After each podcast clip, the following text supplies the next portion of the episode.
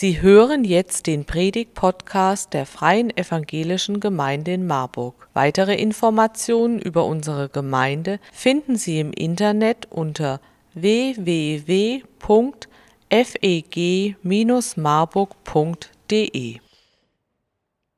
Wir haben es eben schon gehört, wenn du in den letzten Wochen nicht da warst, vielleicht heute zum ersten Mal hier bist.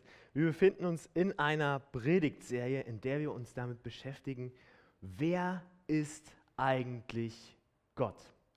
Im Neuen Testament stellt sich Gott vor in Jesus Christus.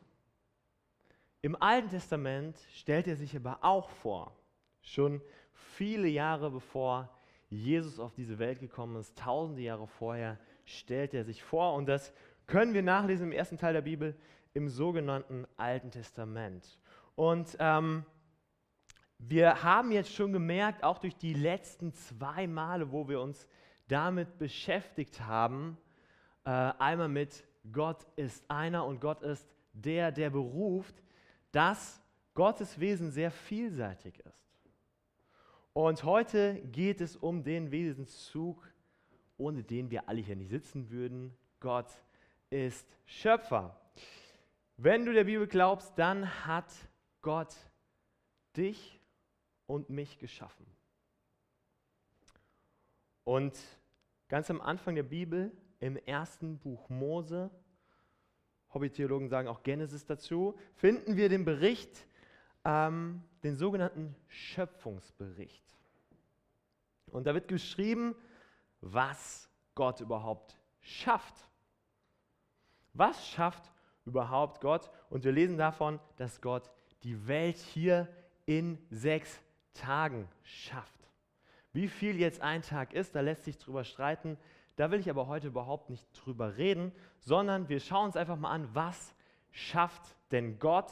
Nochmal, um uns das zu verbildlichen, habe ich uns was mitgebracht. Das ist nicht nur eine Erinnerung an das Paket zum Leben, das ihr natürlich fleißig auch weiter packen könnt, sondern hat auch mit der Schöpfung zu tun. Was schafft überhaupt Gott? Also, am ersten Tag schafft er erstmal Himmel und Erde.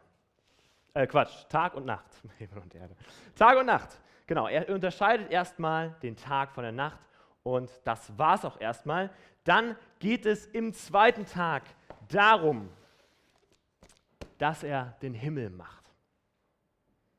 Am dritten Tag kommt dann noch viel mehr dazu, dann kommt das Meer, die Erde und die Pflanzen dazu.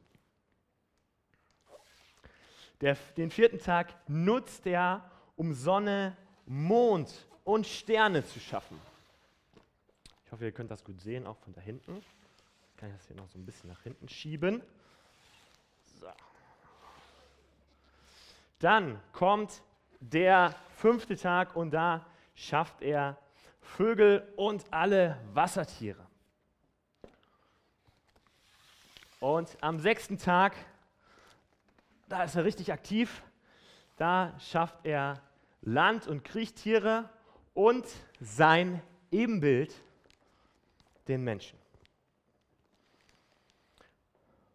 Und diese Schöpfung ist so perfekt, dass er sagt, am siebten Tag gönne ich mir Ruhe. Es ist fertig, es ist gut so, wie es ist. Gott sagt selber, es ist sehr gut. Schau es ja uns an in 1. Mose 1,38 und Gott sah alles, was er gemacht hatte und siehe, es war sehr gut. Da ward Abend und Morgen der sechste Tag und am siebten Tag machte er Pause und führt den Ruhetag ein. Wer von euch kennt König der Löwen? Mal kurz Arme hoch. Relativ viele, das ist gut.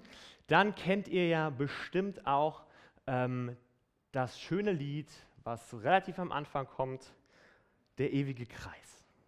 Der ewige Kreis, ähm, ein Lied, wo es darum geht, dass wir alle, für uns alle die Naturgesetze gelten und die Schöpfung selbsterhaltend ist. Wie so ein ewiger Kreis, der immer weiter besteht. Und das zeigt, oder für mich ist dieses Lied ein schönes Beispiel, dass auch da erkannt wurde, Gott hat nicht irgendwie geschaffen, sondern mit sehr viel Liebe zum Detail, mit System und einer guten Ordnung. Wir haben eben in Psalm 104 das gebetet und zwar heißt es hier in Vers 24, Herr, was für Wunder hast du vollbracht, alles hast du weise geordnet, die Erde ist voll deinen Geschöpfen. Wenn wir genauer hinsehen, dann ist die Schöpfung, ist die Schöpfung das, was Gott geschaffen hat, ein Meisterwerk. Ein absolutes Meisterwerk mit einer Ordnung. Ich weiß nicht, ob ihr das schon mal gehört habt, die Fibonacci-Folge, die immer wieder auch in der Natur vorkommt, zum Beispiel, wenn wir uns so einen Tannenzapfen anschauen, der sich durchzieht, also wo die, wo die Mathematiker fasziniert sind von dem, wie Natur kreiert wurde. Also da ist ein tiefes Geheimnis hinter. Und ich glaube, je mehr du dich mit Schöpfung beschäftigst, je mehr fasziniert sie dich. Und ich stelle mir aber die Frage, warum gibt es so viele Menschen, die die Schöpfung erforschen, aber dennoch nicht an den Schöpfer glauben?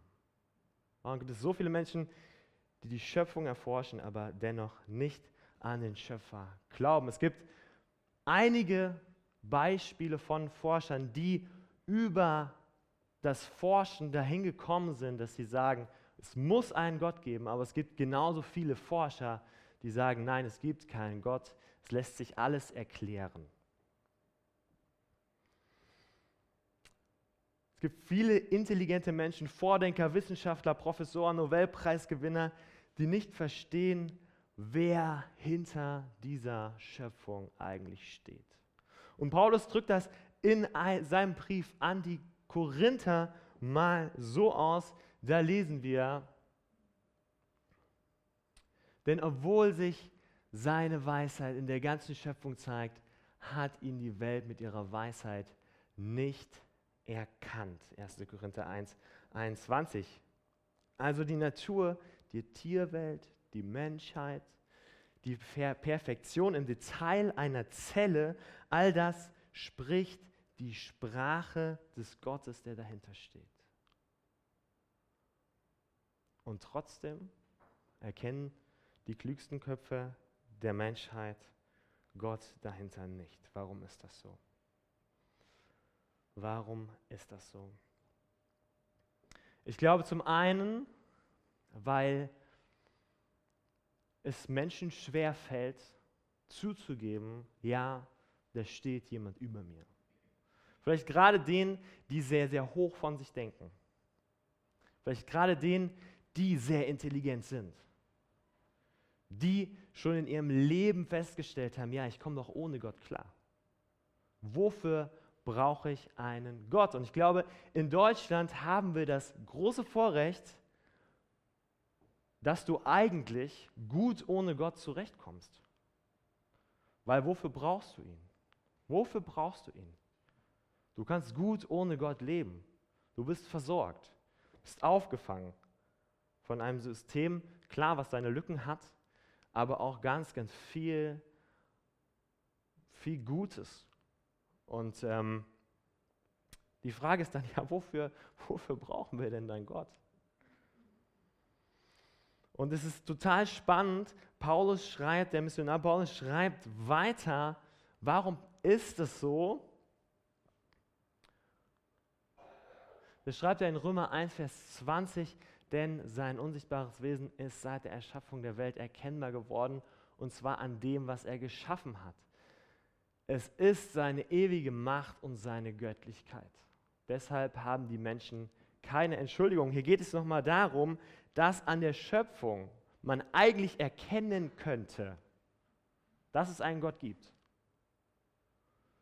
Und dass Paulus sogar hier so weit geht, es gibt keine Entschuldigung für die Menschen, die sagen, haben noch nie von Gott gehört. wenn sie einen Blick in die Schöpfung werfen. Dann müssten sie realisieren, da ist noch etwas, was über mir steht, was Gott, was ein Gott gemacht haben muss, was ein Schöpfer gemacht haben muss. Und für mich haben immer gerade Atheisten einen größeren Glauben als ich selbst, weil ich denke, wie kann man glauben, dass all das, all das Zufall ist, dass all das ähm, irgendwie entstanden ist und kein Schöpfer dahinter steht. Aber ich glaube, das hat ganz, ganz viel damit zu tun, ähm, dass man sich das eingestehen muss. Es steht jemand über mir. Und das ist für viele Menschen ein Hinderungsgrund, um auch, auch zu Jesus zu kommen, um Gott anzuerkennen. Goethe hat ganz, ganz viel zum Beispiel äh, erkannt in der Natur und hat erkannt, okay, die Natur ist, ist, steht für sich und ist, daran ist irgendwas Göttliches. Bis dahin, dass er gesagt, gesagt hat, ähm, da muss ein Gott dahinter stehen und ich glaube auch an Gott, dazu ist er leider nie gekommen, aber er hat so Ansätze davon gesehen, weil er ganz, ganz viel beobachtet hat. Und ich glaube, wenn man viel beobachtet, dann realisiert man, es muss irgendwas geben und die Entscheidung ist, dann glaube ich daran, dass ein Schöpfer dahinter stehen kann.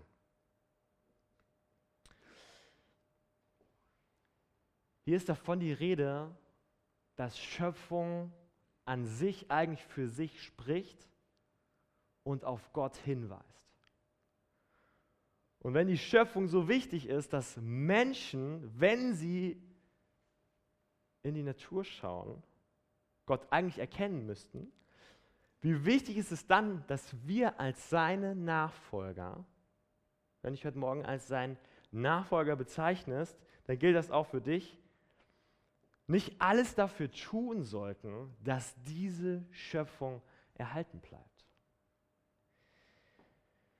Dass diese Schöpfung geschützt wird. Aber mal ganz ehrlich, machen wir das?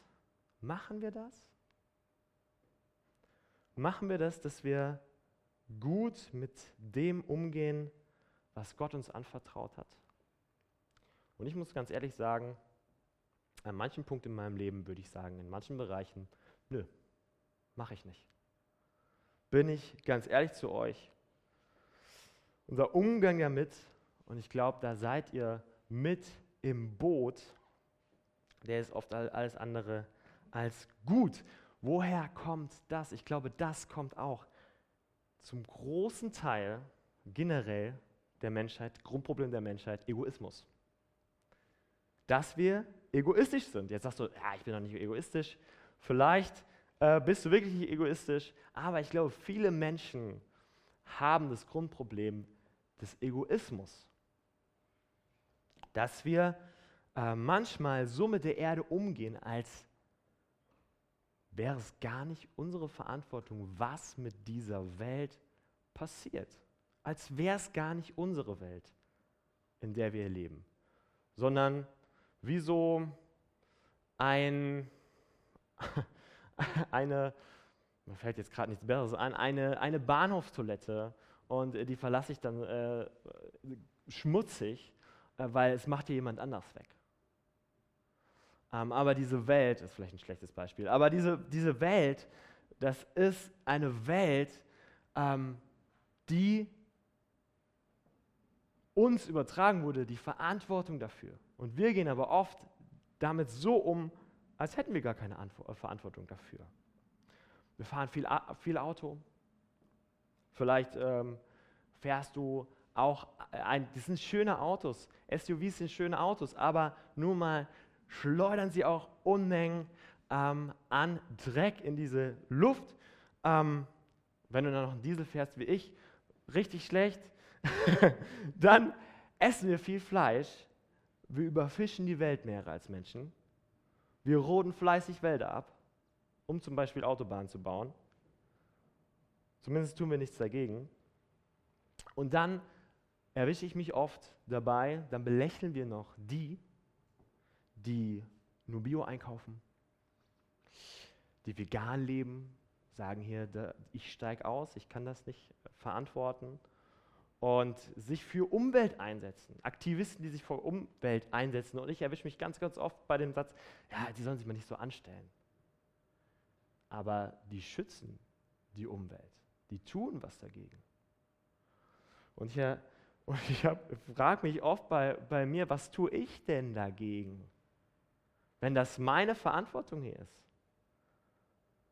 Ich glaube, ganz, ganz oft leben wir nach den falschen Prinzipien. Und wir sind Teil. Wir sind Teil der Zerstörung einer Schöpfung, die auf den lebendigen Gott hinweist, die auf, letztendlich auf Jesus Christus hinweist. Und Stück für Stück tragen wir dazu bei, dass dieses Bauwerk Schöpfung langsam aber sicher ins Wanken gerät. Und dann haben wir hier die Erde, die langsam sich verschiebt, wo wir merken, irgendwie ist, äh, passiert da was und irgendwie kommt alles ins Ungleichgewicht und wird wackelig. Warum? Weil Gott die Schöpfung eigentlich perfekt kreiert hat. Aber ich glaube, ähm, solche Dinge, wie wir sie erleben, Stürme, Hochwasser, Tornados, andere Umweltkatastrophen, das sind keine Zufälle. Ich kann sagen, ja, hat es immer schon gegeben, ist richtig, hat es auch immer schon gegeben, aber wir merken ja, es wird mehr. Und die Umweltkrise hat eine Bedeutung. Die Umweltkrise ist nicht erfunden. Und dabei war die Idee so gut. Am Ende des Schöpfungsberichtes überträgt Gott dem Menschen die Verantwortung für sein Werk. Da heißt es hier, und Gott segnete sie und sprach, also die Menschen, wir als Menschen, und sprach zu ihnen, seid fruchtbar und mehret euch und füllet die Erde und machet sie, zu, sie euch zu Untertan und herrschet über die Fische im Meer und über die Vögel unter dem Himmel und über alle, alles Getier, das auf Erden kriecht. Also er gibt uns hier nicht nur den Auftrag, die Erde zu füllen und, und, und uns fortzupflanzen, sondern überträgt uns auch die Verantwortung für sein Bauwerk Schöpfung. Und ihr seht schon die unterstrichenen Wörter. Untertan und herrschet. Und äh, da lohnt es sich mal hineinzuschauen in den Urtext, in den hebräischen Urtext, also in die, in, in die Sprache, in, in der diese Stelle ursprünglich geschrieben wurde. Und da lesen wir von zwei Prinzipien, was das heißt, untertan machen und herrschen. Und da heißt es einmal untertan machen, das heißt Kabash. Und Kabash, das heißt so viel wie sich etwas unter die Füße nehmen. Zum Beispiel die Arbeit des Gärtners, der die Erde segensvoll bewirtschaftet. Hier geht es darum, etwas zu verschönern. Man könnte ja auch mal ein Jahr untertan machen, dann kann ich machen, was ich will. So haben das viele Menschen, glaube ich, verstanden. So, dann kann ich machen, was ich will, dann kann ich ausbeuten, dann kann ich Tiere so halten, wie ich das will. Massentierhaltung, gar kein Problem. Alles gut, dann kann ich machen, was ich will. Das heißt das aber nicht. Hier ist von einem Gärtner die Rede, der die Erde segensvoll bewirtschaftet, also sie schöner macht. Und es geht darum, nicht auszubeuten, sondern verantwortungsvoll, gut damit umzugehen und auf die Umwelt aufzupassen.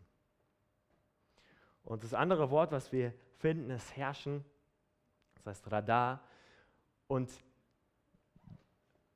das heißt so viel wie das schützende und fürsorgliche Umherziehen des Hirten mit seiner Herde ist eine Bezeichnung, was Radar meint.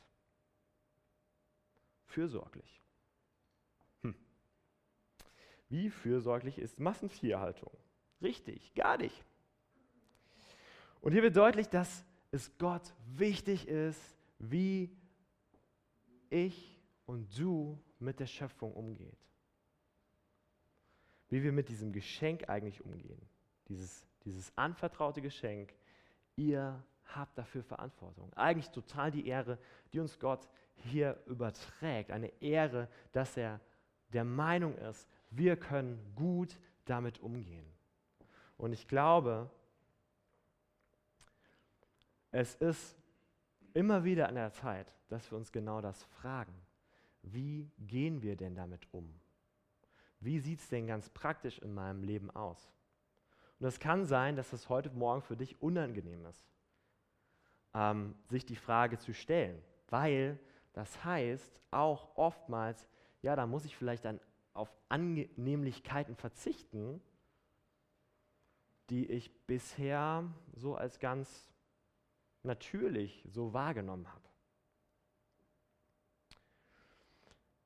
Das heißt jetzt nicht, wir müssen alle Veganer werden und müssen unser Leben komplett verändern von heute auf morgen.